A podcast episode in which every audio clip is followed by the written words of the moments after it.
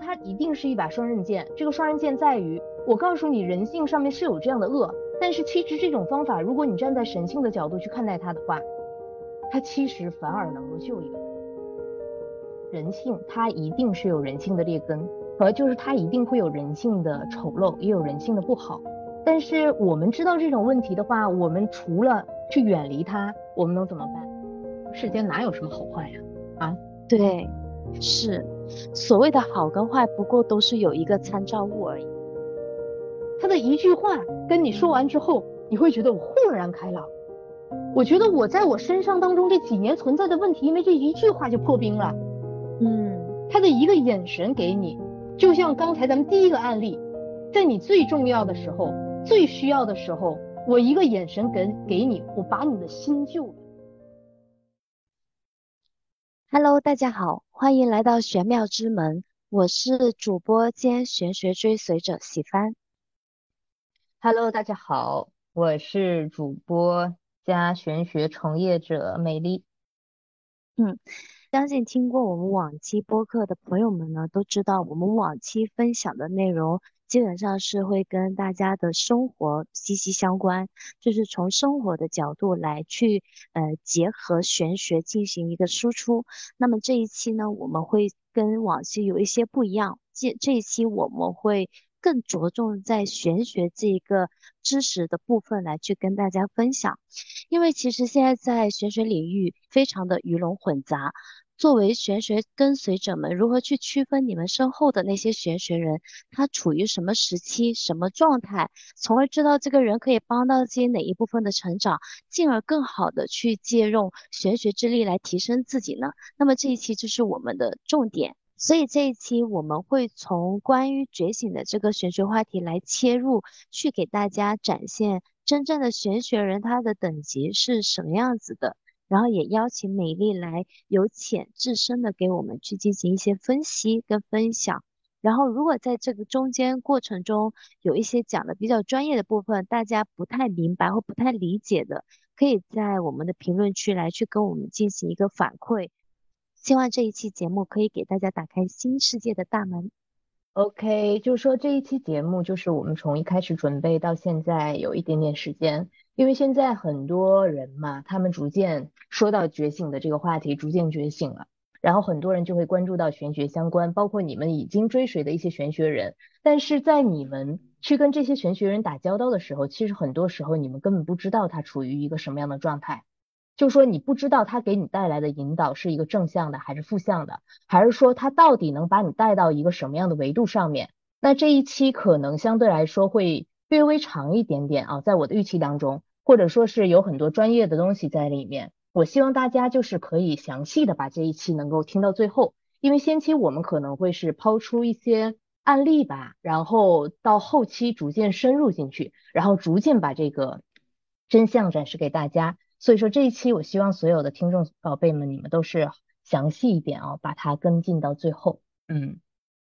对，美丽刚刚提到的那些案例呢，其实是我这边前一段时间看到的一个玄学人的一本书，然后他书里面去表达了一些想法跟观点，我自己看了其实觉得蛮奇怪的，所以我这边也把他这本书里面的一些部分内容截取出来了，然后作为一个案例来去邀请美丽来分享一下，针对这些案例进行一个剖析跟解析。总结出来一些观点或者是概念，能够分享到给大家。可以，可以，我看一下你准备的案例，好吧？嗯，那么我这边先分享这个玄学人的第一个案例啊。这位玄学人的观点是，有一种人，他们会经常夸你，夸你优秀，夸你善良，夸你人好。这个时候你要小心了，不要被美颜冲昏头脑。因为赞美对于有的人来说，只是一种从别人那里免费获取的手段而已。嗯，以上是我这边截取到的这位玄学员书里面的第一个观点。嗯，那这个话题我先说一下啊，就是说我在关注，其实很多抖抖音呐，或者是短视频，其实有一些关于类似于呃灵魂觉醒啊，或者是包括一些开悟啊等一系列的这相关的，他可能会是说到这些方面。比如说，有的人说我们呃，有的人经常会夸你啊，夸你优秀等一系列，它背后潜藏的是什么？是他人性上面的一些劣性的东西。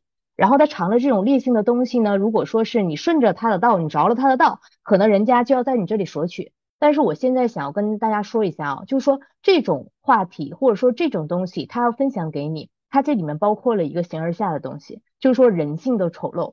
那么其实它还有一个反向的概念，就是人性的一个神性。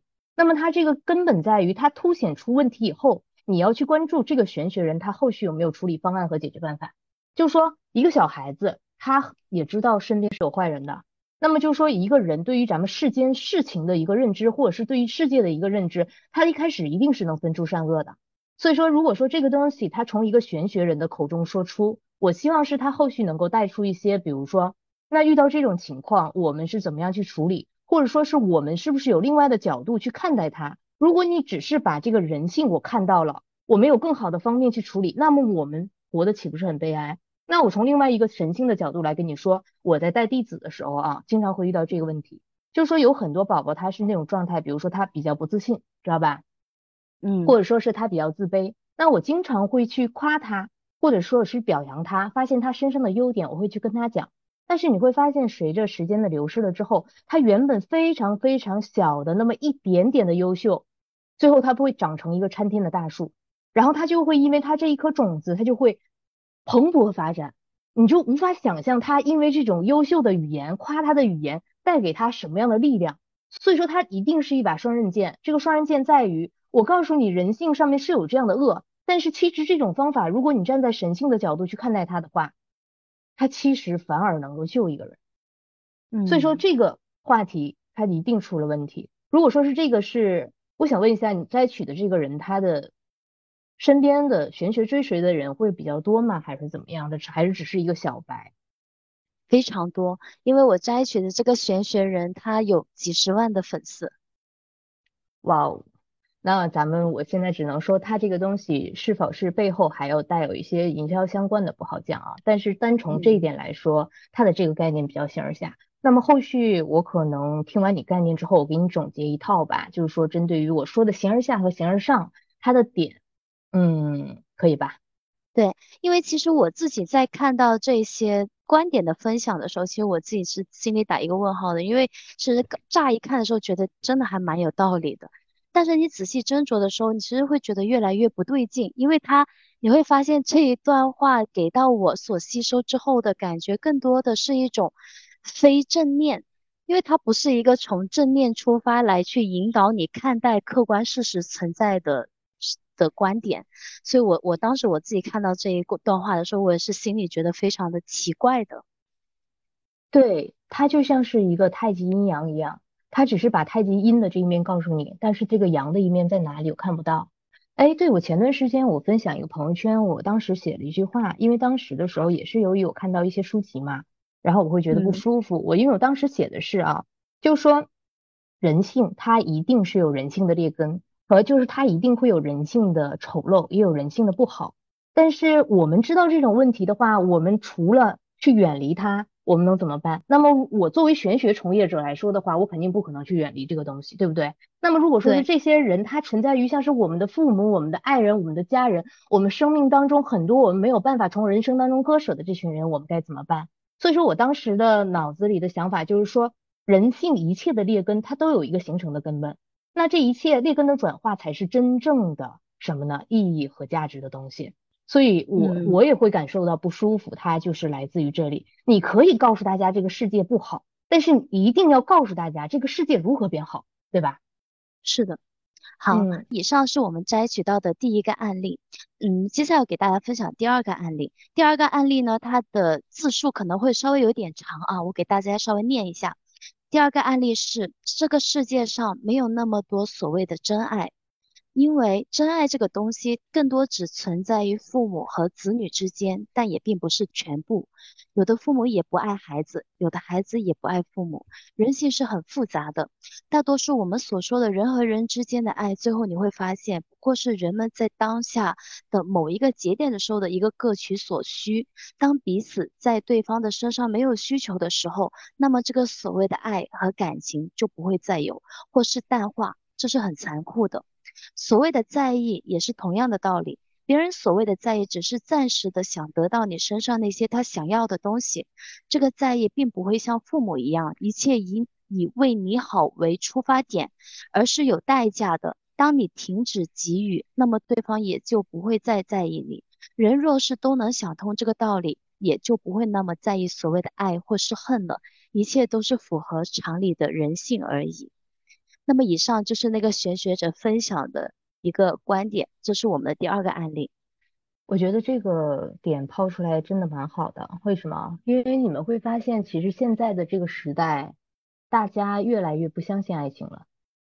就是我记得曾经看一本书，两个世纪所有的文人雅士，所有的诗人，他们都在歌颂的爱情和在追溯的爱情，在现代人的眼中，他却被大家嗤之以鼻。我这么跟你讲吧，啊，就是说今天在最后的时候可能会给你们回归一个正题，就是其实我们看到的世界不仅仅等单单只是我们看到现在的这个物质世界。如果说从我们现在看到的这个物质来世界来说，也就是说从人性的角度，物质世界就用人性来总结就 OK 了啊。它的确是这样子的，你会发现现在很多的爱情都是，哎，我去观察一下这个人的家庭背景适不适合于我啊。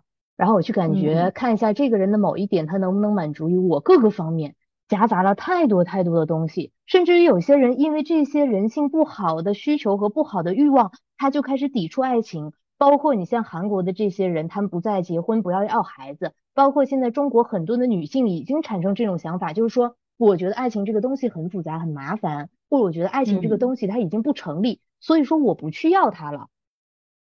那如果说你从这种人性的角度和这个物质世界来说，它就是这么个概念，因为人性真的很丑陋。我在这里也在讲人性很丑陋，但是其实是大家真的没有看到另外其他的事件。如果再从上面的世界来讲的话，可能一会儿我再讲到后面部分，然后咱们再拉回到这里面，你们就能明白，在上面的世界，如果说大家去讲阴阳的时候，我们一个女性有一个阴阳性的一面跟我们来互动。这是一个打平衡的一个状态，再到下一个层面，灵性或灵魂的层面，那个时候我们有一个人跟我们去共同进步，那种感情，那种追求才是真正所谓的爱情。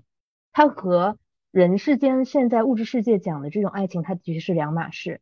所以说，他在这个话题抛出的时候，他承认了人性的丑陋，但是他没有讲到更高的点。所以说，我觉得这一个玄学人，他现在可能处于的状态时期，还只是在。他只是能够看到人性，对吧？但是人性之后，还有我们要抱朴返璞归真的点，还有很深刻的那些价值和意义的东西，其实他没有体现出来。哦，对，是的。而且我自己在读这一段话的时候，其实我有一个比较深的感受，就是其实你会发现，他第二个案例跟第一个案例，它有一个共同点，它的共同点就是它会让。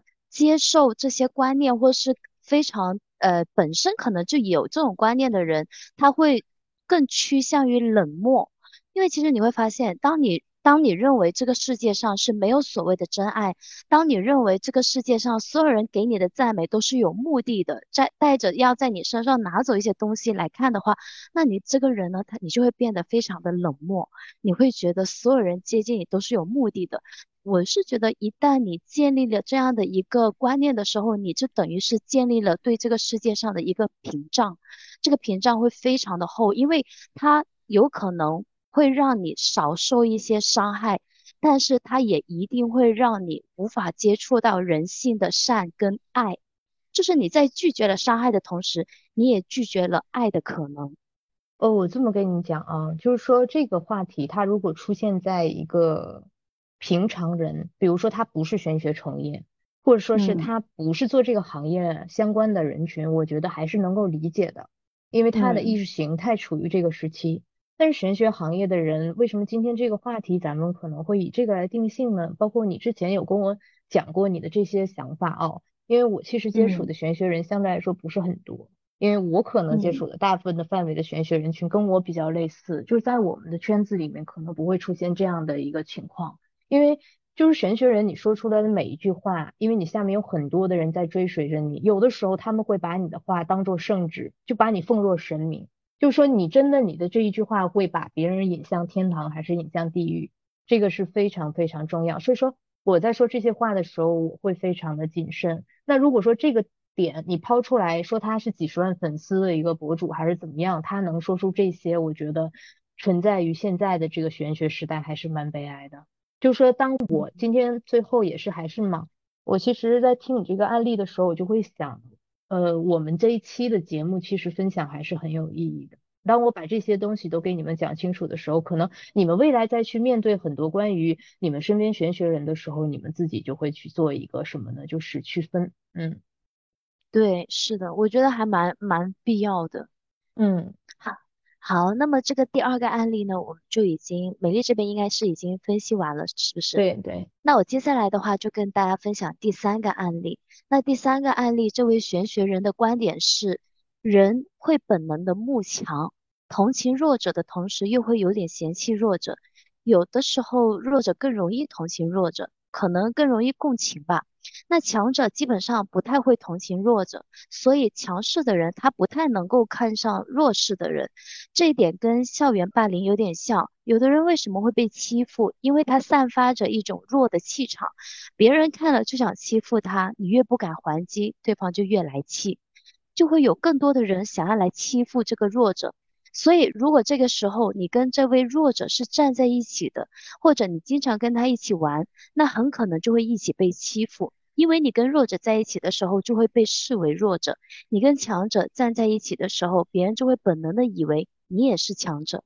我我跟你讲，我听到这个这个案例的时候，我心里面就会出现现在网络上很流行的那个强势文化。就说很多人会把那个强势文化和觉醒和开悟，它放到一个篮子里面，认为很多玄学人他的思想就是在这个层面上。其实我看过很多关于强势文化非常优秀的，比如说具有灵性特征的人的什么类型啊，等等等等，这些他是一点问题都没有的。但是我发现他一旦输入到那种，比如说我需要跟别人打太极的时候，他就出现了一个问题，就像这个问题，就是说我遇到不好的了。我必须什么呢？一览众山小，我必须像是有种独孤求败的概念，就是我跟你不一样，我要离你远一点，对吧？是不是有这种感觉出现了？他就是我感觉我好像跟你不一样，我感觉我好像比你高，然后我就离你远一点，我好像离你远一点，我的修行就比你好，我的等等就比你厉害，或者是我去离一个比较强的人近一点，我就会变得很厉害。我觉得这个思维完全是出了非常大的问题。我问你一个很简单的问题。还是刚才这个话题，咱俩有刚刚提到，就是说，如果说这个比较负面的、比较弱的人群，他是你的妈妈，他是你这一生挚爱的母亲，他是你这一生挚爱的父亲，他是你的弟弟，他是你的妹妹，他是你生命当中无无比重要的人，你怎么处理他？嗯，我得我去远离他们吗？那如果说我直接可以远离掉的话，我们为什么要东东方文化？我们直接去学那套理论就好了，就是我们不要讲中国的儒释道了，我们也不要去讲儒学了。我们直接就是我离你远一点，我就可以跟你断绝关系，是是不是啊？所以说这个话这个话题，你今天找的这几个案例哈，我跟你我跟你讲都是很好。它统一现在这三个案例都有一个统一的点，统一的都是发现了人性的缺点，但是他就是没有教你我们要怎么做才好，我们怎么样在这里面能够让我们生存的好，我们怎么样能够变得好。我们怎么样能够跳脱出来？这个也是一种方法，但跳脱出来的方法绝对不是说我跟你不联系了，或者是我去远离你，或者是我我是很弱，我离一个这个，他根根本问题都没有解决。然后我刚才说的这个话题可能跟这个原始的案例有一点点跑偏，但是它只是突然之间让我想到现在很流行的各种强势文化。我记得。好像还有很多人，甚至于拿什么命中带华盖的人，然后他们的命格什么什么样子，他要很孤独什么什么的。我跟你讲，嗯，缺少了一部分内容。嗯，对，是的，而且我个人感觉他不是缺少一部分，我觉得他是缺少了大部分的内容，因为他太太片面了。这个问题让我想到一个点，就是其实。你远离弱者，你这个行为在我看来是一种逃避的行为。为什么？就是我想起之前两个人是在一起谈恋爱的时候出现了问题，他选择的不是解决问题，而是解决这个人。那你跟现在同理的，就你远离弱者，其实你也是在解决人，而不是在解决问题。是这样子的，所以说作为玄学人来说，你发现这个问题，你要把方法论给人家，至少知道吧？而不是说问题抛出来了之后，我要怎么解决呢？但是我觉得有可能这个玄学人也会后续把这个方法论抛出来吧，以什么形式？有可能，应该不至于会这么的偏激或片面。嗯，我感觉他以他的方法就是远离弱者。就是他的问题已经抛出来，他的问题就是说，你想要成为强者的时候，你要怎么做？他的方法是远离弱者，靠近强者。这个方法在我看来就存在了非常大的问题，就是你刚刚讲到的那个部分。但是这里面对呀，你说还有一点，包括你是强者，难道你不需要弱者吗？他这个东西一定是个阴阳互补的概念，就是你强强，你身边所有人全是强，那不就是成乾卦了吗？大家一群一一排龙往前往前滚，对吧？那怎么来阴阳调和呢？那你说像中医的理论来讲，这个人过阳了之后，他要调点阴呢，对吧？对，不是长久之计。嗯，好，好，那我们现在来到第四个案例哈。第四个案例，这位玄学人的观点是：你越对一个人好，并且是一方单方面的对其中一方好，没有一个相互的良性互动，那你只会激发出对方人性中的贪婪。让其失去自我定位，失去分寸感，从而得寸进尺。不要误以为你帮过的人，对方就会感激你，是可以让你信任的。恰恰相反，作为接受好处的一方，不到撕破脸的那一刻，他是没有必要对你展示他真实的人品的。所以大概率是不可以信任的。而帮过自己的人，付出是可以检验出人性的，因为付出意味着损失，所以绝大多数帮过自己的人是可以信任的。以上是这一位玄学人的第四个观点案例。哎呀，我想说，连好人都不能当了，那就是要上天了，对吧？你说这个世界，你连好人你都不能当，连好人都要用这样的方式去表达出来，要教大家可能不要对这个人做好人。但他这里有好像记得说是进行良性的互动哦。其实我跟你讲啊，这个世界它的本质不是大家看到的这个样子。就是说，如果你真的是一个好人，你能量存在于比较高，尤其你是玄学从业者的话，你肯定是要对弱者伸手的，因为你的存职业的存在，它就是一个承上启下的作用，对吧？你这不是还是你面对了人性的恶，我们的方法在哪里？我依然问你方法在哪里？你不可能说是我这个人他的成长没有达到这个阶段啊，就比如说我自己的妹妹啊。然后呢，我觉得他这一点不好，我对他好了，他得寸进尺了，我就把他扔出去。你可以扔出去，我相信有这样的人，你也能够做到。我也不觉得这个群人有错误，但是大部分的人他是做不到的。大部分人他夜夜的痛苦，他夜夜难过，他流的眼泪都是因为这种事情产生的。那我们应该怎么去做呢？是不是？要么就是我我要我我来简单的说，要么就是可能你要去跟他疏通讲道理，或者是你把他拉上来，让他明白，因为每个人都是要成长，对吧？对，哎呀，我跟你讲哈，这个太跑偏。对，而且我觉得他，我觉得确实就是你说对一个人越好，越容易换来背叛，这样子会让让人陷入一种非常矛盾的状态里面，就是我。因为对人好，有时候是我我是觉得是人的一种本能来的，是这个人他激发了你的善，他激发了你想要去付出一些善的行动。这个时候，如果你想到这个玄学人讲的观点，如果我对他越好，越容易换来他的背叛的时候，呀，我觉得这个时候人才是真正的痛苦。对，就是我们看不到人间的希望了，你不觉得是这样吗？如果这个东西是真相的话，那我的希望在哪里？那我活的还不如个小动物嘞。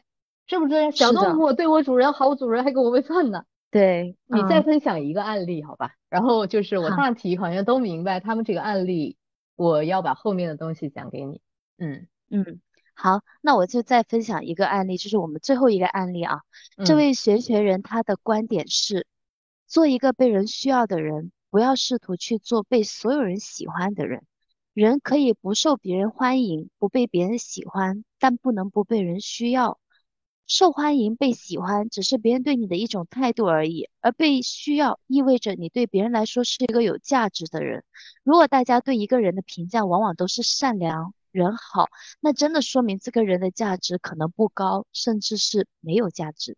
我听到这个的时候，我已经麻了，我已经麻了。为什么？麻了，就是说，如果大家对一个人的要求，就说对自我的要求都不是以善良为基准，那你还跟我谈什么？我给你先说一个浅显的点，善良这个东西，在玄学尤其道家中来说，你知道，大家可能很多做跟易学、做玄学相关的人，就是跟的久了，他都知道，或者是阴债呀，像财库这类型的东西，是不是？嗯，对，财库其中有一个点，说我们不一定非要通过法事去把它做进去，我们也可以通过我们是一个善人去行善去。布施法布施，去对贫人、穷人伸手，或者说对小动物伸手等一系列这样的行为，逐渐积累我们的财库，就是我们的功德库。那如果说我们连善良都没有了，我们从另外一个层面的世界，我们怎么讲呢？你这不就是魔鬼的言论吗？哎，这个让我突然间想到一个点啊，就是说，哎，我我直接也想到了我们下一期要分享的概念，就是东西方玄学的一个区别。就是我突然间想到了西方的有个领域，尤其像是那叫光明会啊，对不对？犹太教，他们其实有一部分人信奉的就是，就是那个那个天使地狱，地狱叫撒旦吧？对，嗯，叫撒旦。他们的言论就是这种物质言论，告诉人家人性本恶呀，或者是人性的丑态呀，然后我们如何借用人性的这些丑陋，得到实现我们想要的。如果说现在的玄学人做到这一点，比如说我告诉你人性的恶，我教你去利用人性的恶去实现你想要的东西，那不就是坏菜了吗？这个世界就乱套了啊，你说利用人性的恶去实现一些什么东西的时候，我就想到了那个之前很很很火的那个传销，你知道？哎，不是传销，就被被别人骗去那个国家叫什么来着？那个案例，这你还记得吗？呃，就是他们骗到新马泰那边去的国家，对不对？对对对对，嗯，这个不就是利用人性的恶来去获取一些东西，然后就直接把人给骗过去了吗？因为其实就是扰动了他人心里面的什么念，恶念，就是贪念嘛。对，因为这个点我其实就要跟你们分享哦。其实现在很多的玄学人可能通过你这几个案例，包括我有的时候去观察一些这些视频号和账号，我会发现他们的确是把人性的恶告诉了你。然后他们去教你如何去跟这个人性的恶去博弈，那么这种博弈不是正向的东西，它可能是教你如何去运用别人人性恶的东西来实现我们想要的东西。如果说现在玄学人都是这么做的话，我跟你讲，这个事态就乱了。因为首先第一点，像我之前有说过，玄学人呐、医生啊，呃，就是作家、学者啊，包括一些医学领域的这群领军人物，他们一定是要在你遇到问题、遇到天花板的时候，能够给你拉起来。那这种时候，他才能给你，呃，把你真正的带出来，就是走走出你人生的一个天花板。那我这里面就要不得不说到一个点，就是先天与后天，就是元神与食神的一个概念。就今天咱们讲到这里，可能我才开始正式的去给你们分享一个重点，就是说你这次你可以把咱们的这个内容在这个点上面给大家做一个重点标注啊。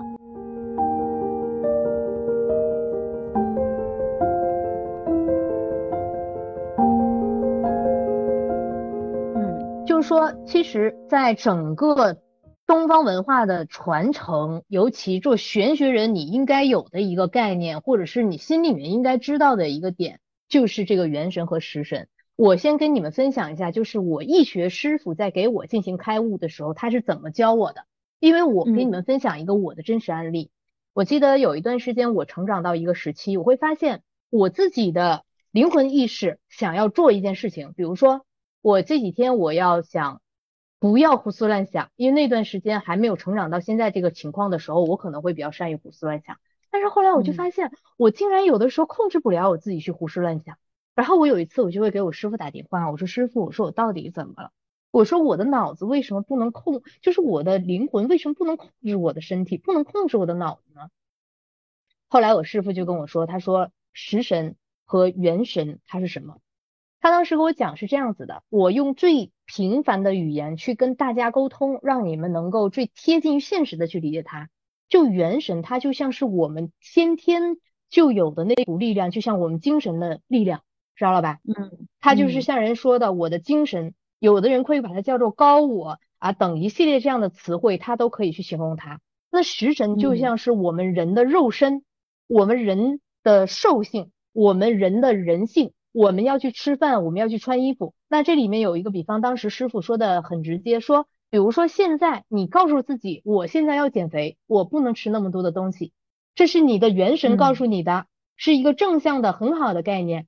但是你的食神，你的身体的细胞在呼喊，我好饿，我现在必须吃东西，我要吃小龙虾，我要吃鱼，要吃肉。然后呢，结果你的元神跟你的食神打仗，你的神性就败给了你的什么呢？兽性，哦，就说这个时候你的食神占了上风。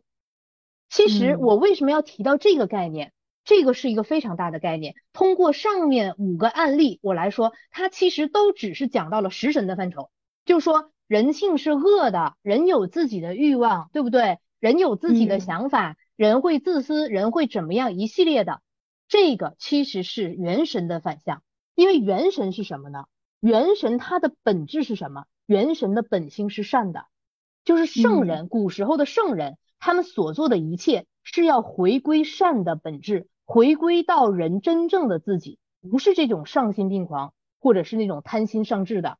这就是很多有传承的，类似于像是道家人，其实佛教它有一些传承，知道吧？他去教人如何反向修，把我们人的这个食神。重新反向修修修修修回来，修到我们元神的状态，那么我们就开始有了什么呢？真正本性的善，有了大善，然后我们才能去普度众生，我们才能去接度，我们才能去助人，对吧？那么其实啊，这里面有个观点，就是说食神的观点，我们为什么把西方叫做物质社会？这里面直接说到了为什么？西方人的观点，我这么给你讲，他讲的是人性本恶。这里面讲的一个人性的本恶，不是你生下来就恶，它是一个后天形成的恶。就说这个人从生下来以后，他学坏了。嗯，就是当当当恶人成为人的最外在、最表在、最表象的这个本性的时候，那你说人的生是生命，他会成为一个什么样的一个情况，对吧？然后呢，它会让人的认知仅仅停留在事物及物质的表面世界，就是这个欲望世界。那通过我现在跟你说的这个点，你不难发现上面的五个案例分享，包括现在很多人已经不单单只是玄学人，他就已经出现一个问题，就是说他在整个社会的形态当中，他逐渐知道人性的这个恶，逐渐学坏了这个恶，他自己知道了之后，他把自己变成了一个完完全全抛弃那些东西，我都不要了，我就存在于我自己的世界里，把我自己保护起来。我不去接受这个恶，这还是比较好的一个群体。有些人去为什么去山里修行了？有些人去庙里了，为啥？他觉得这个世界太丑恶了，他丑恶到我不想去接受，不想去跟他们打交道。嗯，这个是一个问题。但是这个里面我要跟你们讲，元神和食神之间，它其实是一个非常非常庞大的系统。在下一期的时候，你们也要听。下一期我在讲东西方玄学的时候，我可能把这个话题还会深入。就是，其实真正的这群修行者，或者是真正作为玄学从业者，他应该具备的一个点，就是如何从从他认识到这个世界的食神形态，这个欲望世界，这个丑陋的世界，我如何真正重新修回到那种干净的、纯净的、婴儿一般的善良的世界。嗯，是的。而且我刚刚听你这个分享哈，就是元神是善，然后食神为恶嘛。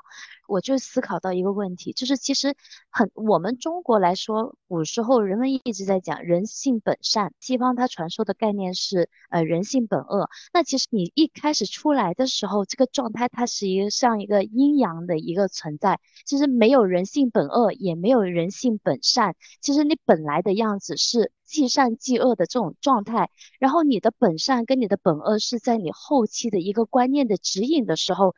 你是最先意识到你的善，还是最先意识到你的恶？这个时候才开始有一种呃方向吧，或是有一种人的一个成长的路径。你说到这一点，我就要给你讲下一个话题了，好吧？我这个通过这一点，我要给你讲到我下一个想要跟你们分享的，就是关于三界的这个话题。因为通过刚才我讲到元神和食神，我把咱们的那个。一个肉身的物质领域和精神的神性领域，给大家分分析了一下啊。那我在这里面，我再给大家分一下什么三界。很多人会在宗教的这个领域里面听到三界，但我跟你们讲，这个三界其实它并不来自于宗教，是因为宗教它很多的传承文化传播，它用这样的词汇借用了。真正的这个三界，它其实来自于什么伏羲氏。那是很早很早，六千四百多年以前，他就已经把这个内政相关的东西、相关的文化已经传播出来了。就这个山界，我们刚才讲的这个食神的状态，其实它是在这个三界当中的下三界的状态。那如果说作为玄学人，大家的思想领域存在于这个概念之上。那么只能说这个人只存在于下三界。那么这个三界，我给大家简单的介绍一下。下三界它是有形物质的，你不用给你们讲关于我们宗教文化传播这一片，很多人听不懂。我给你们总结最简单的，人的物质欲望、科学发展、科技这些所谓对人有益、所谓对人去产生影响，然后很多科学家、医学家在研究的这个领域。它叫下三界，嗯，就是说很形而下的概念。这个下三界，它的状态呢，其实就是可以叫做物质界面啊。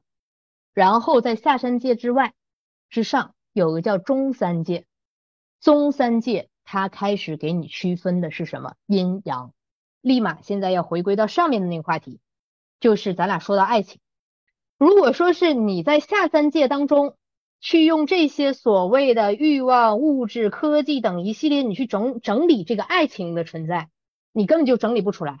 你用一个这种低维的东西，你去整理人与人之间最微妙、最细微的这种情感关系，你怎么能整理出来？但是如果说是你到中山界了之后，你就开始能够发现了，人单独于存在于这个世间这个概念，我不知道我之前有没有给大家分享过，就说一个人。你再清高，你修的再好，你这个人再可以享受孤独，我问你，你今天发现了新大陆了，你想不想找一个人去分享？想，那一定是想的，知道吧？对。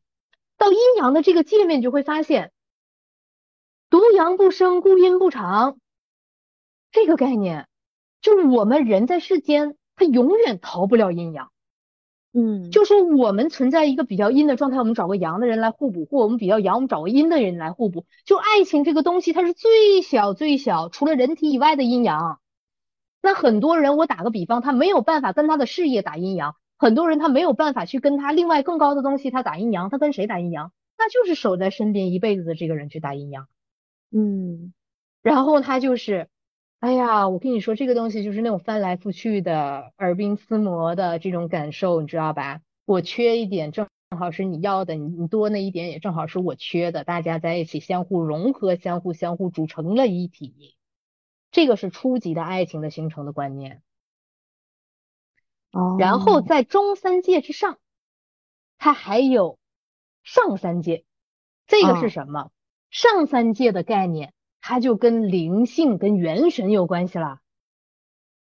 哦，上三界的概念，如果还是以感情来说的话，那那个时候可能两个人的灵魂成长都非常高了，两个人成了共同的同修了，我们共同进步的，我们对人生那些非凡的体验、那些未知领域的探索，我们两个人真的成为一种密不可分的战友，那种才是真正所谓你们要的爱情。但是真正能实现到那一步的人来说，太少了。对，非常非常少。我觉得这是不是就是大家所说的那个 soul mate 啊？灵魂可以这么理，可以这么理理解。但是目前我还没有遇到几个人把灵魂伴侣说的很明。我跟你说，对，那如果对，如果说从这三界来讲，我去给你们区分玄学人，这三界是怎么做的？下三界的玄学人一定处理的是人低级欲望。我今天想要跟谁在一起，你帮我把他搞定。明天我想要怎么怎么样，你帮我把他搞定。然后呢，他基本上不会给你带来特别多的其他方面的觉醒，他只是帮你去做事情。但这件事情他去做，他没有利于你成长。就是说，你知道这三界之间的关系，它的实际概念是，我跟你讲啊，这三者之间是相互影响的，但是啊，它越上层的领域对下层它是控制的一个概念哦，就是说上层是控制下层的，所以说你不突破上去，你只是用下三阶的手段，你去处理这些问题，甚至到达不了中三阶，你说这个东西很可怕吧？而且按照你跟我分享的案例来看的话，那可能这些人基本都处于这个状态。中三阶是什么样概念？阴阳先生为什么叫阴阳先生？因为他已经给你讲阴阳，阴阳讲的是阴有和无的概念，这也是在那个就是说咱们传统文化当中内政当中讲非常重要的一个点。就你这种思维你没有，甚至有的人说我发现你的问题，我告诉你这个问题的处理方法，不是他帮你去处理这个问题，我处理之后我还要告诉你这个处理方法。你怎么样要在阴阳的这个世界里面给它打通？嗯，你阴阳的世界逐渐打通的时候，我们就有选择干什么？我们可以往更上层的世界去走，这个时候才能真正的凸显出来这些所谓玄学人说的概念，一个是觉醒，一个是开悟，一个是开会。哦，因为这个时候你会发现，这种玄学领军人物他有的。你知道有很多大师，你也听过吧？包包括前段时间去世的那叫什么云法师啊，这一群人，他们高到什么程度？他可能不去给你处理下三界的问题了，他可能中三界他参与一部分，他在上三界上面说话，他的一句话跟你说完之后，你会觉得我豁然开朗。我觉得我在我身上当中这几年存在的问题，因为这一句话就破冰了。嗯，他的一个眼神给你，就像刚才咱们第一个案例，在你最重要的时候、最需要的时候，我一个眼神给给你，我把你的心救了，你知道吗？哦，他的一个动作，他抱你一下，或者是他拉你一下，都在你人生关键点上起到了非常非常重要的作用。这个人会因为他而被救度，所以说上山界的这一群。玄学领军人物，他们是可以救世的。那中山界的这群人，他是一个承载的；下三界的这群人是打酱油的。下三界的人，因为在物质世界，他要搞钱的。我不排斥和抵触这个行业的人搞钱，因为以财养道、法理财地四点一定要有。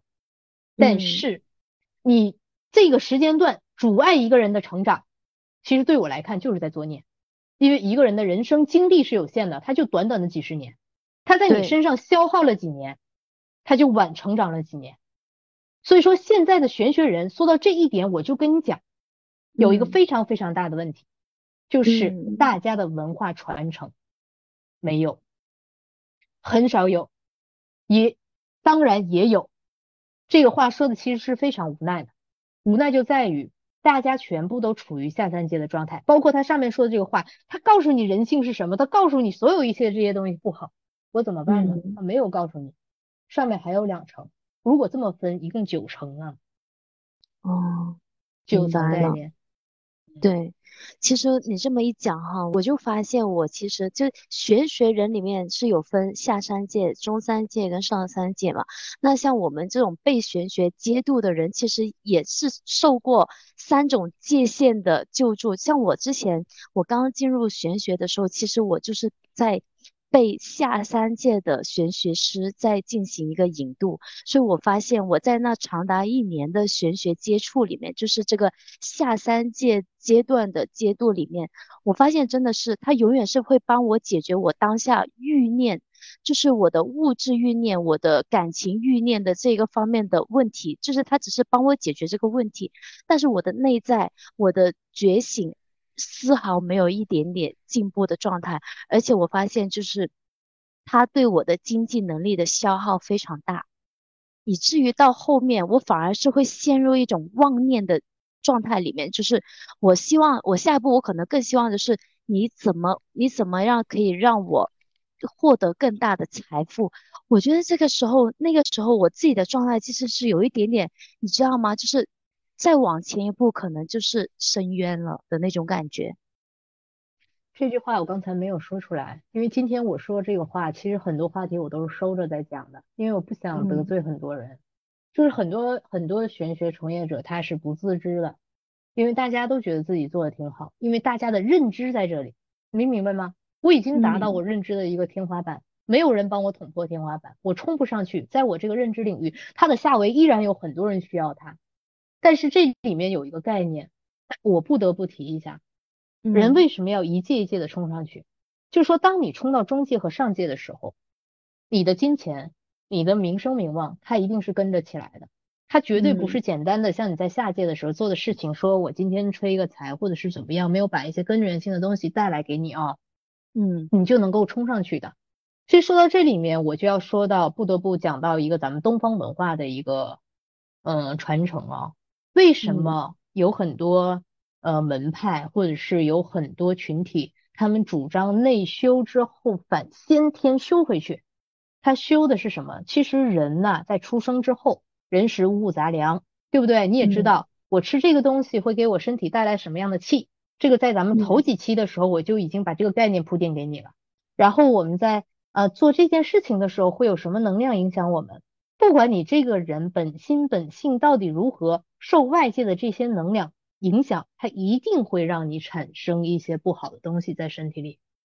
那么对于现在很多的宗教，就是尤其我们丹宫这一派啊，或者是我们丹宫这些相关，我们可能主张内修，我们是等同于把我们身体的这些污秽之气啊，或者是我们重新修修修修，用我们的法门的方法重新回归本源，嗯，然后呢，逐渐逐渐的觉醒开悟，不单单只是看清人性啊，然后它再上上上上上了之后，你会发现你身体有无限的力量，有无限的力量了之后，就像咱们今天我就可以把很多的东西传播出去。然后呢，让更多的人呃重新的醒过来。所以说我跟你讲，它不是没有方法的，它是有方法的。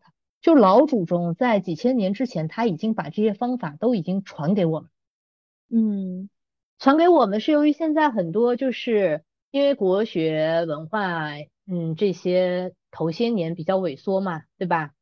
然后很多人又受西方文化的一个冲击，然后。大家根本就不知道，因为在面对这个社会、面对这个实际情况的时候，大家能做的好像只能像现上面的几个案例那样，比如说我去远离负能量啊，我知道别人的恶，我就对他不好一点，或者是我知道别人会蹬鼻子善良，呃，蹬鼻子上脸上脸，我就不去选择善良，好像这个只是一个嗯寻求自救的方法，但是自救它是有真正方法的。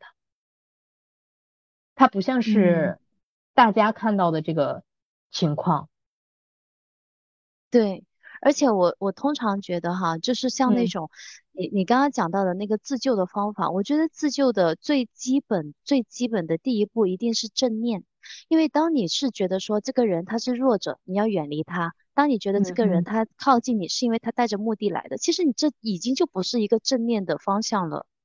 嗯。这个也是他们真的是不得不选择而为之的一种方法和手段吧。我只能说，这个玄学人分享的他的这些东西，他是写到了书里面，对吧？对，就是是的，很多人看到会的确会很感同身受，但的确是因为他们没有办法，只能说它是没有传承，没有传承，嗯，必然会导致这样的一个结果。那就是说。因为我今天刚才不是咱俩讲到的时候，我就突然间想到了下一期的分享嘛，我会把可能会把这些再深入的一点，在下一期的分享里面，就是给大家沟通一下。就我刚刚想表达一个点哈，就是包括我前面在念那五个案例的时候，我其实发现他分享的这些案例的出发点，我觉得不一定是因为他觉得这个是他真心发出来的，让别觉得别人是会受益的东西。我感觉是他分享的这些东西，因为他其实很表层、很浅面。然后呢，而且是大家当下最受困扰的，而且还没有觉醒的那一大部分人，他比较感触深刻的，他很容易通过这个表层的东西去达到共鸣的。所以我我感觉这位玄学人，他是不是其实不是想要去救世，或是去帮助这一群人，他是想要去寻找更多能够去跟他产生这那种产生链接，从而追随他。这是他可能是不是想要去吸粉？嗯，我觉得可行性很大，因为在讲这些相对来说比较物质的话语的话，前提一定是这样子。这个也是我觉得挺悲哀的一个点哦。对于现在玄学领域的这个情况，比如说他因为这句话刺痛了某一些人，跟他产生共鸣，可能后续会延伸出来很多相关的附属的东西，然后呢，可能经济上面就会有一些挂钩吧。那这种方式，我只能说去谋财可以，谋利可以，但是如果作为玄学人真正的去接度和救度的话，我不赞成。这也是我为什么一直没有去做视频号的一个原因，因为我觉得做视频号它有一个问题的在于，我不可能说我在视频号上像今天这样我一讲，我给大家讲一个小时，就有些话题只是片面的，三句两句，三分钟两分钟的，你没有办法把它说透。就你说不透的时候，很多人他是没有办法真正明白你的用意的。所以说这也是我选择去做播客的一个原因。然后但是呢，呃，我也我我的确是会觉得，因为现在迷茫的人相对来说真的是蛮多的啊。对这种情况的玄学领导者，可能他会带领一群人出来，然后呢跟他去产生共鸣啊之类的。反而其实有的时候像呃我这一类的玄学人。产生共鸣的人不太多，因为我一直认为真理其实是掌握在少数人手里。嗯，所以今天把这个东西拿出来给大家讲嘛，主要也是让大家去懂得区分一下。其实这个很简单，因为我觉得就是一个人你在外面啊，不管你平时怎么去表现，你人生当中所有做出来的言行举止，它一定代表了你的本心。或者说这个人哪怕他是反的，那更表明了这个人的本心。所以说，通过一个人他的只只言片语，基本上你就能够断定出来他处于一个什么时期呀、什么状态呀。那你们这样的时候，其实就可以去选择了。那像刚才还有一个点，就是讲到那个阴阳方面嘛。阴阳方面其实它包括的范畴还是蛮多的，因为像我刚才有说到那个阴阳先生的范畴，你看包中医也讲阴阳啊，对不对？人中医讲经络、讲藏象、讲五运五运六气。啊，这些相关来说的话，他也会去讲阴阳。那像是有很多，比如说发现你的情况不太好，人家用阳来推动你的话，他也是给你讲阴阳的。对，那这里面其实大家也可以细分一下。那在对于最上层的这一群人来说的话，可能这个东西，当你跟对方的这个级别差别太大的时候，你真的要去凭心去感应。嗯，是的，其实还是我们往期一直在讲的，就是自我觉察。就是上三界的那个部分吧，大概是对不对？嗯，上三界的部分，你说自我觉察是内省嘛？内省到一定时期了之后啊，它其实就是一个灵灵性和一个灵魂的展现了。嗯，对。所以其实可不可以这样这样去理解这个三界哈？下三界它其实指的是我们人存在的一些物欲啊、贪念啊，这种很表层的所需求的东西。然后中三界它其实就是阴阳，它其实就涉及到说你的往生、你的前世，包括你的今生所累积的一些，不管是功德也好，或者是你的阴债也好的这一部分的东西。那上三界它就会上升到灵魂跟意识。不对，有一点点还是不对。我再给你用一个更简单的、更简单的一点的方法来理解，你用天地人来理解它吧，因为一直都在讲天地人三才。这个天地人，你去理解对应这三界能理解。首先，咱们说下三界就是下面这一界，就是地，对吧？地阴的、不好的、欲念的这些相关的东西，你去理解这个下三界。中三界就是说一半阴一半阳，它怎么样把这里面给你平衡？它不一定非要像你说的，比如说什么阴债财库，不是。它这里面我说的这个阴阳该这之间，它是一个阴阳协调的一个点。它有阴有阳，我们如何在这个界里面把这个阴阳给它拿捏好？打太极了，太极拳讲阴阳，给你是不是这套？对吧？上三界就是说我脱离了阴了，我上三界我在天的时候，可能我就不谈这些阴的东西了，没有，因为那个是纯净的、清净的、善良的、大爱的、慈悲的。嗯，哦，明白了。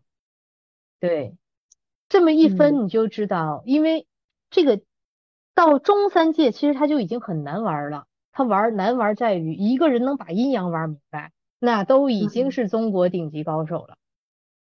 嗯，到现在西方文化的传播，还没有多少人能把阴阳玩明白呢。中国从伏羲开始文化传播到现在，他已经把这个根本教给我们。所以说，普通的老百姓、普罗大众，很多人都在研究和学习。那么，很多人研究出来很多的体系，然后包括很多的宗教脉络，对吧？然后他其实最终的根本讲的其实都是这几点，有很多啊。然后呢，在中中中三阶的时候，这群打太极打的明白，人家为什么在官场混的明白呀？今天来的这个人，我以这个态度来面对；明天来的这个人，我以这个态度来面对。这个人我到底是用打压的方式，还是要提拔的方式？这里面就说到一个点了吧？我看到人性的恶了，我看到人性的恶，不见得我一定要远离他，嗯，我只是需要用我打太极的方式去实现一个大家都好的节点。嗯，一个人想要往上爬，他想要的是上来，我呢去当他的领导，我怎么让他上来？最终的结果是不是好的？对。那么我怎么跟这个小人既让他上来又让他成长呢？是不是结果也是好的？嗯，这就是才是真正的阴阳。我打的阴阳不是今天我把你打死，那叫那那叫啥？那叫阴阳互斥。嗯，那叫阴阳对立。当然也存在阴阳对立，在什么情况我一定要把对方打死？一定是存在前提因素的。你不能一棒子把所有人全拍死。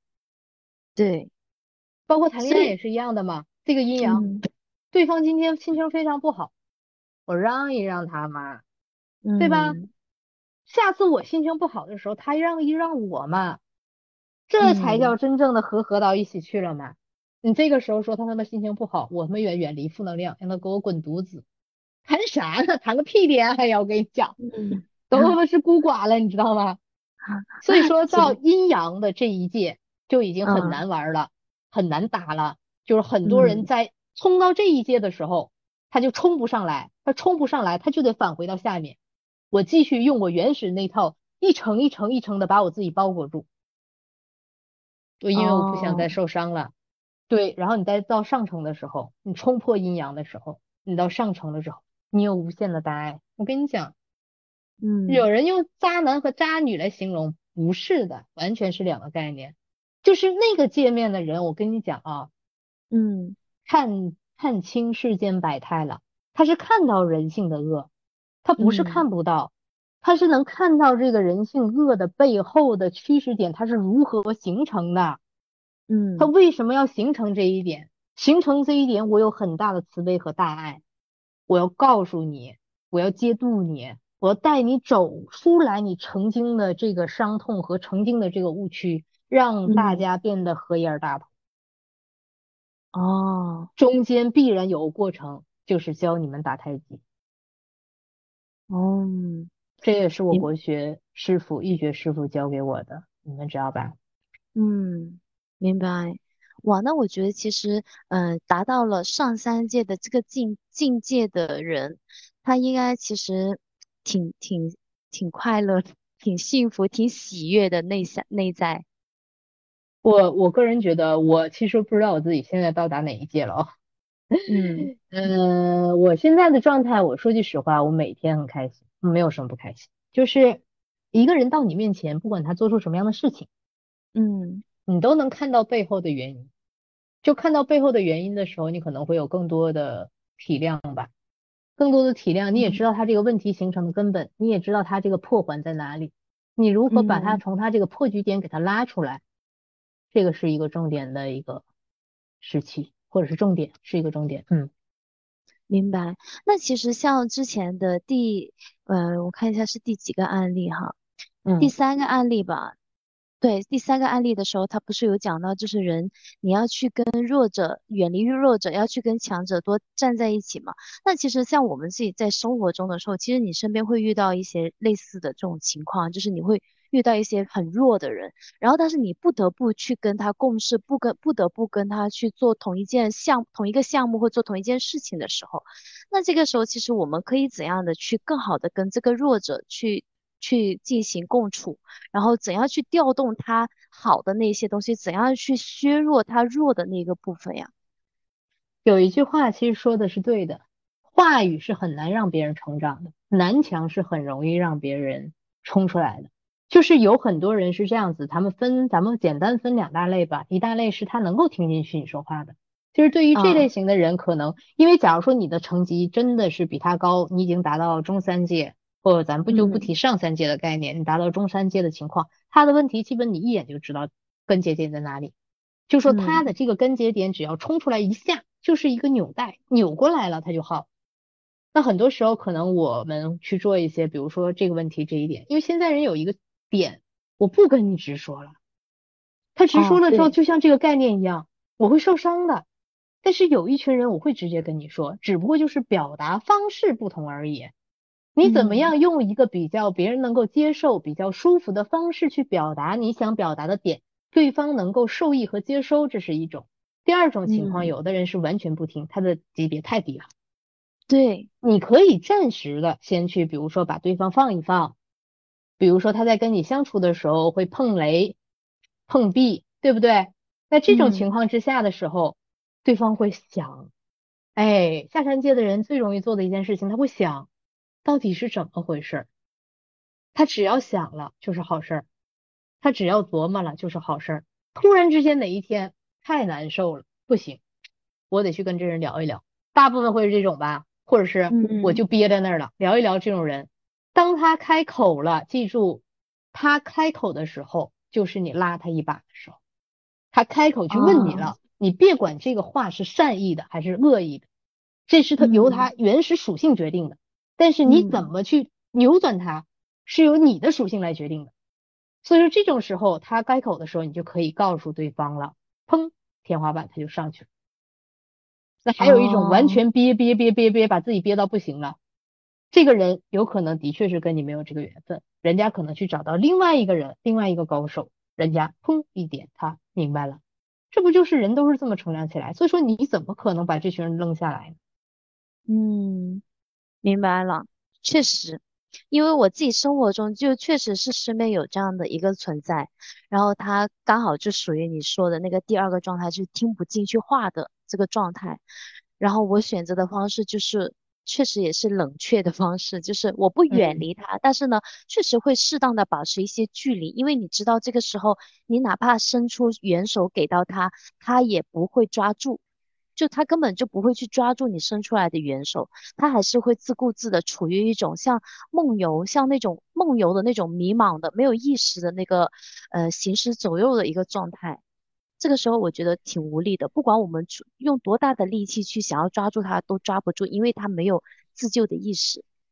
对，就是说一定是这个人他要到那一步，他要了，我要干什么，我要怎么样，真正开口的时候，才是我们能够能量对接到一起的时候。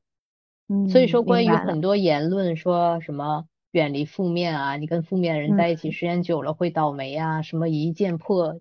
酒柜呀之类这些话题，如果说你真的是一个在生活当中已经完全自顾不暇的人，你可以去选择这样一条路，至少说是对自己的能量是一种保护。但咱们今天谈论的是从玄学人的角度来说，你就不能走这样的路。这一条路不仅仅会把别人带入万劫地狱，也会把他的修行带入万劫地狱。对。那么我觉得，嗯，今天的分享真的特别有用。为什么呢？因为这样会让我意识到，就是什么，就是可能站在玄学人的角度，就是站在美丽的这样子道家道教派人的角度，你们是要去。几件事情就是很谨慎的去选择自己如何去发表自己的一些玄学的观点。那站在我们这些被接度者的角度，其实我觉得这样子的一个状态会能够让我们更清晰的去分辨我们遇到的当下的这一个玄学人，他是否是适合接度我们现在的自己，是否是能够把我们引向更好的一个状态里面去，让我们从下三界可以。呃，更顺利的去过渡到中三界，甚至是上三界的这一个状态，这个人是否是合适？我觉得有一个点还蛮清晰的，就是他是在让你偏激的或者是极端的认可认定某一个事态，还是说他在引导你辩证的去认识你当下的问题？我觉得辩证这个是一个比较关键的点。辩证就是哲学的，咱们用哲学的视角去看待这个世界嘛，那不就是阴阳吗？因为我会觉得凡事它一定是有两面性，如果你只看到它的一面，那你一定是被引到了一些偏方里面去了。那当如果这个人他是在引导你对这个事情进行一个辩证的看待的时候，他才是在跟你调平衡。对你太聪明了，我跟你讲，你看我有在夸你，对吧？我可没有 对你有所图，就是我也是在夸你聪明，真的是这样子啊，不然。存在的意义是什么？大家活着的意义是什么？嗯，赋予的意义是什么？其实这些都是我们值得去深度思考的一个概念嘛。所以说这个东西也嗯没有办法。就今天其实我在跟你们分享的时候，我已经原始力量我收到了百分之二十，就很多东西我没有给大家去讲，因为很多东西去讲完了之后太伤人。嗯。所以说呢，今天的这个分享呢，就处于这个状态吧。这个状态，如果说是以后再有什么其他机会，可能能激发出来，我想更深层的去给你们挖掘和剖析的时候，我再给你们深层挖挖掘。因为我觉得今天这些其实已经够用了，就在于像你说的，用辩证的眼光去看待、去处理人间一切的事态，就已经很厉害了。这个就已经站在阴阳的角度去看问题了。嗯，是的，而且我觉得这一个关键词，大家听众朋友也可以把这一个关键点抓住来去觉察自己生活中遇到的这些人、这些事跟这些状态，你就可能可以帮助你更好的去觉察你自己怎样去提升跟改善。对的，所以说以后在遇到玄学相关的时候，自己分析一下，自己动脑、静静心观察一下，因为啊，玄学领域消费的确是不低呀。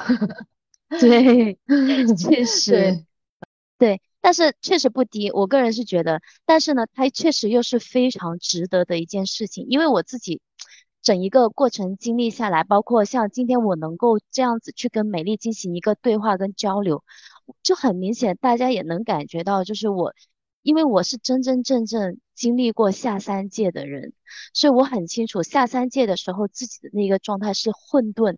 是迷茫，是不知所措，是非常容易被自己一些恶念或者是一些负面的能量带到一些深渊里面去的那个状态。那个时候，我觉得我自己是危险的。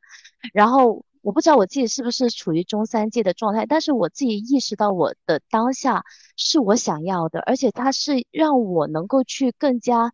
嗯，客观或者是辩证的去面对我自己生活中遇到的，不管是困难也好，不管是挫折也好，不管是一些别人给予我的负能量也好，它都不会再那么轻易的影响到我的时候，我才觉得我以前，包括我一直到现在为止为玄学去付出到的这些钱，对我来说，它是一个超值的存在。很好，那最后的时候，我给你们总结一下吧，针对这三界你们处于的状态啊。比如说，有的人他就处于下三界的一个状态，像你说的迷茫、看不清、要抓稻草，然后各种一系列的负面的想法、阴郁的能量。那么这种时期处于，呃，就是说你们处于这个时期的这个状态，不用担心。如果说有缘分遇到高一点的人，或者是通过自己不断的内省、内观，或者是内证啊，然后逐渐逐渐突破到中山界。那中山界的人相对来说就比较理智了，为什么？他就像你说，用辩证的角度去看待问题，我用辩证的方法去处理问题。我在很多事情，我一定能看到事态的反面，我一定能看到事态的对照面。我拿这个世界当镜子，镜子这个世界把我当做一个参照物。那这种时候的时候，整个人就会觉得，哎，我很舒服了，我很舒服。就是说我可以用一个理性的观念和理性的态度的眼睛看待这个世界和看待我生命当中所遇到的所有事情。那么我们就可以跳脱上面分享五个案例给你们。牢固的这个枷锁，你跳脱出去了。你跳脱出去是，当我们在遇到那种别人赞美的时候，我就会想到这个人哇，好的一面是带给了我很多正向的力量，我去努力去加油。然后比如说有些人他的很负面，你会发现哦，可能他在某些方面需要我的帮助，或者是这个点我帮助不到他的时候，是不是因为我自己的某方面能量不够呢？对吧？那如果说是你在遇到那种所谓关于爱情相关，你在遇到这个人，你觉得我跟他之间不是真爱的时候，你是不是可以考察一下你自己现在的心到底是存在物质世界的心，还是处在异样世界的心呢？嗯，那如果再针对下面的点，就比如说对一个人越好换来背叛，那我对一个人好的方法、方法、方式是不是我可以有一定的转变呢？我不是完全的不对别人好了，我是不是可以选择性的做一个好人？在什么时候做个好人，在什么时候做一个假的恶人？嗯，最后一个点就是说，这个成为别人需要的人，我们一定成为别人需要的人，但是一定是成为别人心目当中善良的人好的那个被人需要的人，而不是一个我具有无数价值，别人可以在我这儿无限榨取，但是我心里面却腐臭成臭豆腐的一个人。我跟你讲，这个话太直接。对。而且我个人是觉得善良人好跟你有被需要有价值，它彼此之间不是一个对立的元素来的，你是可以共存的呀。对，共存，嗯，慢慢就是上山界的问题了，合一大同，世间哪有什么好坏呀？啊，对，是所谓的好跟坏，不过都是有一个参照物而已。你会很多人傻，就傻在。我看到世间的恶了之后，我把我自己固步在这里了，我不跟世间打交道，我把我生命当中一切对我来说重要的、所有最珍贵的东西全推出去了。这种傻人不在少数。嗯，所以说今天这个，一方面是说给咱们自己听的，不忘初心；另外一方面是总结这个玄学领域到底怎么；另外一个就是给大家听的。嗯。是的，那相信嗯，听众朋友们听完这一期，心里应该对玄学，不管是玄学人引渡的选择也好，或者是对玄学一些概念的认知也好，或者是对生活中自己的一些现状的判断也好，应该都会心里有了一定的基础了。那我觉得这个其实这个状态特别好，因为其实我们包括美丽，她在给大家去进行这些内容的分享的时候，我们都是一个循序渐进的一个过程。嗯，对，所以如果大家对我们这一期分享的东西还有什么不明白的，或者是还有哪一些点你是觉得很有意思，想要了解的更深入一点的，都可以在我们的评论里面去给我们进行一些反馈。然后对于我们这一期的内容，想问一下美丽这边还有没有什么想要补充跟总结的呀？没有了，足够了。好的，今天今天我我本人也确实感觉受益匪浅，那就很好。对。好，那我们下一期敬请期待。嗯，好，再会，拜拜，拜拜。